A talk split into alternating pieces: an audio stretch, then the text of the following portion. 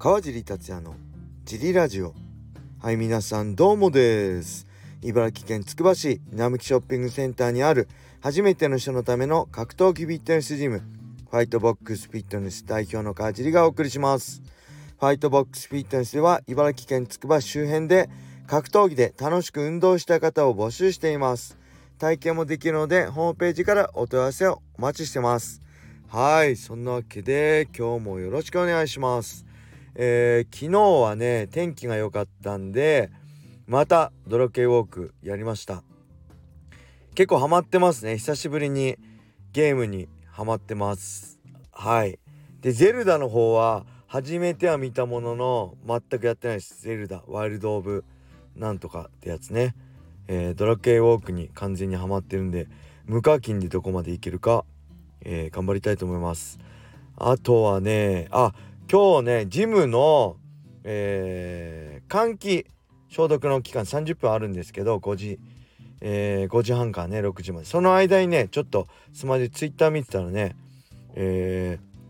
ー、プレミアムバンダイからこうダウンタウンのねフィギュアが結成40周年の、えー、なんかフィギュアみたいのがね出るっていうんで、えー、予約しちゃいました。その場で。今日そうそう昨日の16時から予約できるってことでちょうど5時半過ぎだったんで、えー、勢いで買っちゃいます。これ前もね4年ぐらい前かな。2018年も予約制で、えー、出たんですけどそれも買ったんですよね。はい。でね、えー、それはねまだ段ボールに入ったままです。箱すら開けてません。なんか恐れ多くて、え今回も多分買って段ボールに入れとくと思います。前のはねプレミアがついてねもう出た瞬間値段が倍ぐらいになってましたね。あの受注生産だったんで。で今回は、えー、ちょっとわかんないです。受注生産に後から発売されても後から買えるかもしれないんで価値があるかどうかわかんないんですけどせっかく前回も買ったんでね今回も。ちょっと前回と比べて、えー、体型でも変わってるらしいですね。まっちゃんとかがこうマッチョになってるんで。身長差も、えー、コンビであるらしい。でそれも再現してることとのことで今回も買ってしまいました。はい。あとはねジムはねえー、っとねあビギナークラスね、えー、19時からやってるビギナークラスでね会員さんがあの何、ー、て言うんですかあのこうカロリーとかね心拍数とか測れる時計をつけながらあれ腕につけながらやってるんですけどえー、あのアップルのやつね。それやったらビギナークラス40分なんですけどあ45分なんですけどえー、400キロカロリー消費？ごめんなさい。消費したって言ってましたね。はい。45分で400キロカロリーってすごいですよね。でその後、えー、レギュラーまでね15分の休憩があるんですけどその間も結構もう代謝高まってるんでその間に200キロカロリー消費して、えー、1時間でねちょうど600キロカロリー消費しましたってすごい喜んでました、えー、僕も驚きましたね。あすごい。やっぱすごいんだなと改めてね。このキックボクシングとか心拍数こういうのすごいんだなと思ってちょっと嬉しかったですね。こうやって数字としてね頑張りが出るってすごい大事ですよね。僕もずっとあのー、心拍計つけてねポラールの僕はポラールなんですけどずっとアプリでね管理しながら自分の体調管理とかしてましたけど、えー、この数字で、えー、何百キロカロリー消費したとかね心拍数どのぐらい出たとかやるの楽しいんですよね。はい頑張ってくれて嬉しいです。あとはねあとね、えー、ビギネ、えー、レギュラークラスにね参加してくれた会員さんがね、結構腰痛とかあと、えー、測定筋膜炎とかでねあんまあのー、癖があったらしいんですけど、えー、ジム来るようになってそれが良くなったと。で腰痛もね前米俵、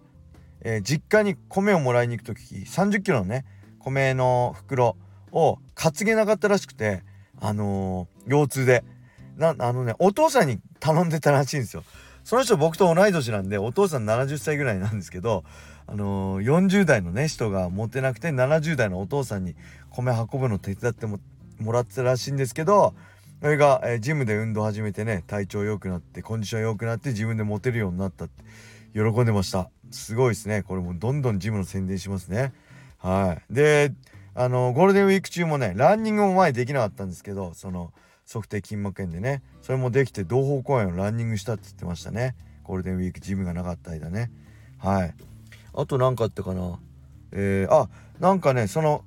その前18時からのねフリークラスに出た会員さんはね今日仕事頑張ったんであの今日この後飲むんで久々にお酒飲むんであのその前に運動しに来ましたって言ってね女性会員さんなんですけど素晴らしいですね。あのお酒飲むために頑張って運動するってすごいいいと思います。そういうのも含めてねいろいろジムを利用してもらったらなと思いますね。はい。そんなわけでえー、レターも行きましょうか。レターいつもありがとうございます。えっ、ー、と FBF カージー代表お仕事とラジオお疲れ様です。レターネーム散歩好きです。最近雨の日が続いてますが暖かくなり花粉が収まったかなと思い散歩のシーズンがやってきたと思っています。散歩好きのえつくばのお気に入りの散歩コースはエキスポセンターから東方公園までなどです、えー、川地代表のお気に入りの散歩コースやジョギングコースなどはありますでしょうか。都内も含めておすすめなど教えていただけますと幸いです。都内は分かりませんね。あのー、僕もねこのエキスポセンターから東方公園までって結構長いですね。散歩コース。エキスポセンターからつくば駅に向かうあのー、並木道っていうんですよ木がバーってあるとこねあそこの景色すごい好きでね僕もよくつくば駅ランニングしてましたね、えー、僕も東方公園まで行ったりランニングしたりもしたし、えー、散歩はね筑波大の構内、まあ、いつも言ってるけど筑波大の構内行ってもうなくなっちゃったんですけど、えー、栄パンっていうね高校時代の購買にあったパンだったりパン屋さんがあるんでそこだったり鈴屋っていうねもう一つのパン屋さん行ったりしてますね。あと粉とクリームもあるんですよね筑波大に。あの下伊達でしたっけ？の方にあるすごいあのクリームパンが2色のクリームパンでね美味しいクリームパンがあのすごい好きなんですけど粉とクリームってパンなパン屋さんがあるんでそこも行ったりします。ただ結構遠いんであの筑波大構内にねあのー、霞があるんですよ。でその霞に車で行って駐車場を止めて霞でね買い物しつつえー、あれですね、えー、粉とクリームとか散歩行ったりしますね。えー、筑波大多分学生じゃなくても行っていいんですよね。勝手に行ってますけど。高校の時ね筑波大のあの陸上競技場でよく記録会やってたんでねすごい思い出深い場所なんですよね。はい。そんな感じでしょうか。えー、ジョギングコースそうですね。僕も同方公園よく走ってましたね。はい。えー、じゃあもう一つ行きましょう。川地さんお疲れ様です。ラジオネームたっくんです。ディープジュエルスフライ級トーナメントで中井凛選手が圧倒的に優勝しました。また USC に挑戦したいみたいですが過去に挑戦して2連敗してますね、えー、ところがよく調べてみると当時の USC にはシュートフライ級がなかったためバンタム級で戦っていたのですね。知りませんでした。その事実を知ると中井凛選手に USC 女子フライ級に挑戦してほしいと思いました。年齢は35歳ですが再挑戦は可能でしょうか？USC は年齢なのなのなど厳しいとも聞きますが川地さんの見解をお聞かせください。はいありがとうございます。えー、っとねそうなんですよね。過去に中井凛選手ね USC 挑戦したんですけど2連敗してるんですけどこれはねバンタム級なんです。本当になかったんです。でバンタム級はまあ、61点ちょいね。61.2でしたっけ。でフライ級は56.7とかなんでえっ、ー、とねまあ4キロ以上あるのかな。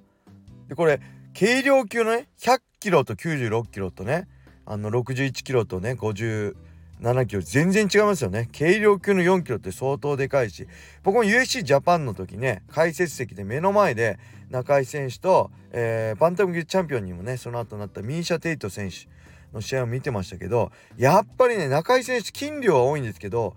やっぱり身長が低いのでだいぶ体格差は感じました。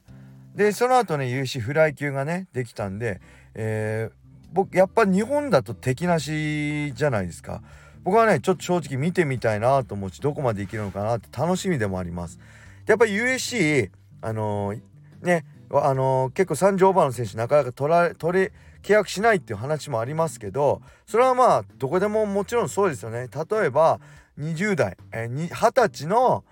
選手と35歳の選手ね。同じ強さ同じ戦績同じようなレベルだったらどちらと契約しますか？って言ったらその後ね成長する可能性があの高いね二十歳の選手と契約しますよね。そういう意味でやっぱ30オーバーの選手より20歳の選手若い選手は契約しやすいっていうのは間違いなくあると思います。ただねこれ USC はやっぱ強い選手と契約するんでこうやって圧倒的実力差だったり結果を出してね強い選手にしっかり結果を出せば35歳でも契約できると思います。実際そういう選手もいますよね。で僕も契約したのはえ、ー、と何歳だ？2013年なんでちょうど35歳だったんでまあ今とね当時と今ではその契約の基準がちょっと変わってきてるかもしれないけど僕も35歳で契約できたんであの全然あると思います。なんでこっから大事なのは、えー、対戦相手でしょうね。できれば海外の、えー、元 USC とかねある程度結果えー、例えば無敗の選手とか USC が契約を狙ってる20代の選手とかに勝つ。そういう風に結果を出せばね USC と契約できるんじゃないか。あとやっぱマネージメントですよね。一人じゃどうにもならないとこあるんで海外で USC と契約するっていうのはしっかりマネージメントとね、えー、相談というかしっかり打ち合わせして自分の思いを伝えてこういう風にしたいっていうのをやってやるのが大事なんじゃないかなと思いますね。はいそんな感じでしょうか、えー、レーターもねえー、結構まだあるままだ結構でもないか。ちょっとあるんですけどどしどしねお待ちしております。それでは今日はこれで終わりにしたいと思います。皆様良い一日を。またね